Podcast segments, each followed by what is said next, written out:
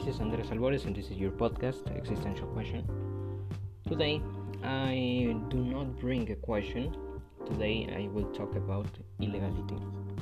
Now, based on my perspective, that is a 14 year old boy in Mexico, illegality is something that any Mexican has, well, had have a relation or at least had listened about it. My country is characterized by being violent and insecure, yes. The issue is illegality. But the question is where does the violence and insecurity come from? An easy and somewhat obvious answer is due to the impunity and the organized crime.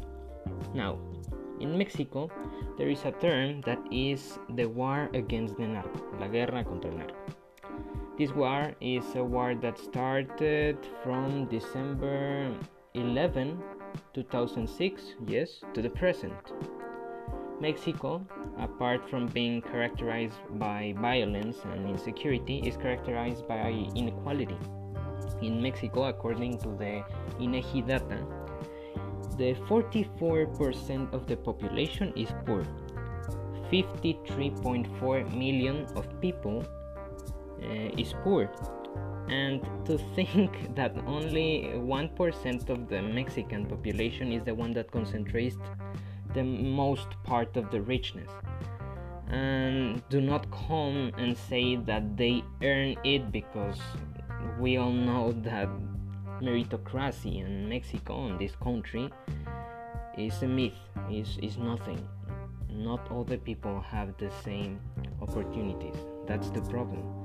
30% of the people live from informal jobs without any kind of protection.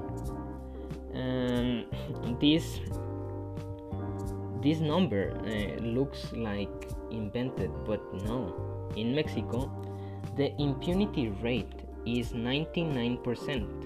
Only 1.4 out of every 100 crimes are criminally persecuted.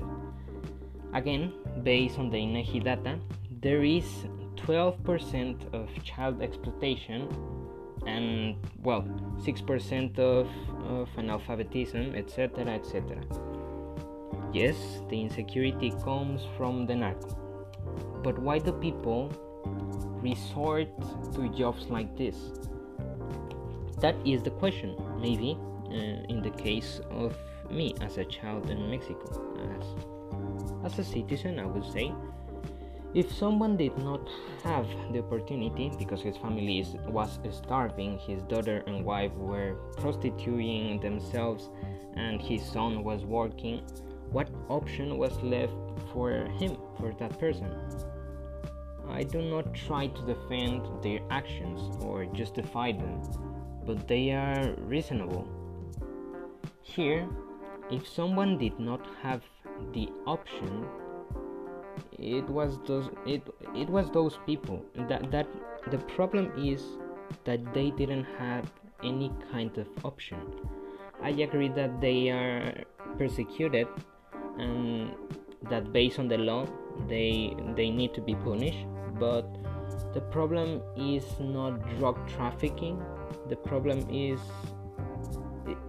is because how can i say this? The problem is not the narco. The problem at all is why they are narco. I do not disagree with the war against narco but i am dissatisfied it is technically to see a government assassinating people who failed them and had no choice. Uh, but to be a narco, maybe maybe the bosses and leaders have no justification. Those kind of people had the opportunity and they decide to remain on illegality. But the point is, war was the last option, and it was the first that was taken instead of making an effort uh, wanting to help the country no we decide to take that easy route and not only the government there is a government responsibility a collective and an individual responsibility, and none of us took it. But it's time to take it. There is no doubt uh, about it. The only thing that remains, at least for people in a position uh, where there are options, instead of complaining, we must stay out. Uh, we must stay in. Sorry, in the law. So the thing is, uh, do you know how to contact your local deputy?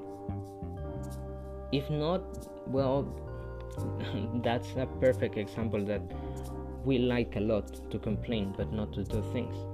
It is really easy with your INE. Uh, with some information in there, you can look for your deputy and you can send him or her an email. Um, so now there is not a direct solution uh, in the house in the hands of citizens other than staying on law. From the simplest to the most complex decisions and demand to the, com- to the government the responsibility.